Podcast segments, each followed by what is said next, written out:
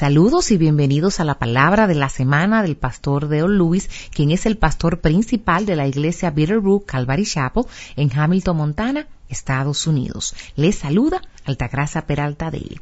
El mensaje de esta semana se titula Manteniendo el rumbo y se enfocará en 2 de Timoteo capítulo 1 en los versículos 1 y 2.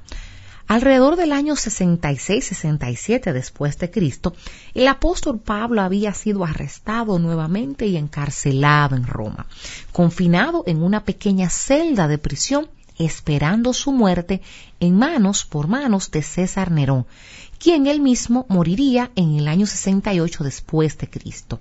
Pablo escribe lo que sería su última voluntad y testamento a Timoteo, quien todavía está al lado, al otro lado de los mares Egeos y Adriáticos en Efeso.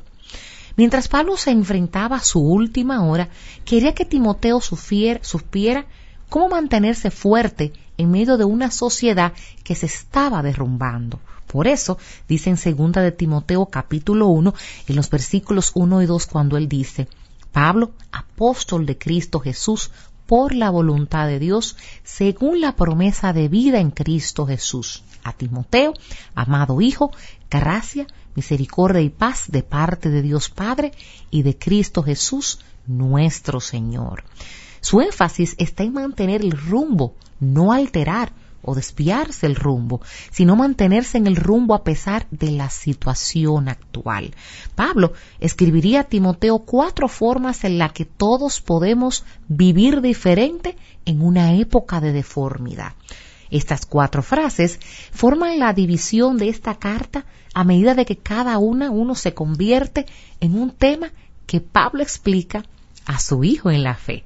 Y la primera frase se encuentra en segunda de Timoteo 1, en los versículos 13 y 14 que nos dice, retén la norma de las sanas palabras que has oído de mí, en la fe y el amor en Cristo.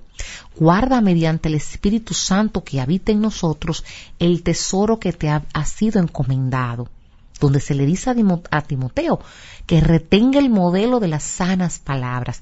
Simplemente le dice a Timoteo que el tiempo en el que están viviendo es un tiempo para que el creyente sea valiente en la enseñanza de la palabra de Dios. La frase es, sea valiente. La segunda frase que aparece en la carta, segunda de Timoteo en el capítulo 2, versículo 1, donde Pablo le dice a Timoteo que sea, fortalécete en la gracia que está en Jesús. En otras palabras, en los tiempos que vivirán eran tiempos en que los creyentes necesitaban ser fuertes, que se ejercite, que se ejercita en la gracia que solo está en Jesús, ser fuerte. La tercera frase que Pablo le da a Timoteo se encuentra en segunda de Timoteo capítulo 3 en el versículo 1 donde escribe, pero debes saber esto, que en los últimos días vendrán tiempos difíciles. Saber esto. Mientras Pablo le dice a Timoteo que el tiempo requiere que el creyente sea sabio, sea sabio.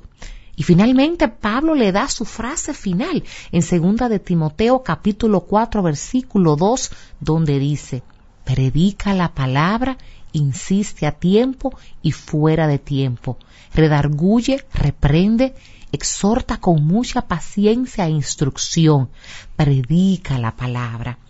Estén preparados a tiempo y fuera de tiempo. Esta segunda frase es una en la que Pablo dice, esté listo. Supongo que depende de la visión del mundo si considera que este es, es una era de la deformidad.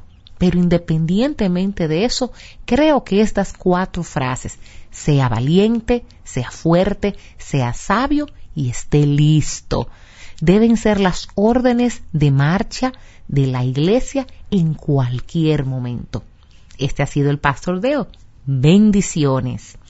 Bendiciones. Les ha hablado Altagracia Peralta de y traduciendo al pastor Deon Lewis, quien es el pastor principal de la iglesia Root Calvary Chapel, localizada en Hamilton, Montana, Estados Unidos. Para mayor información y recursos en español, por favor visita www.bvcalvary.com en la sección español. Y si este mensaje ha sido de bendición para ti, compártelo con quien deseas que sea bendecido. Y si necesitas que oremos por ti, por favor, envíanos un correo electrónico a oración Oramos para que tengas una maravillosa semana en el Señor.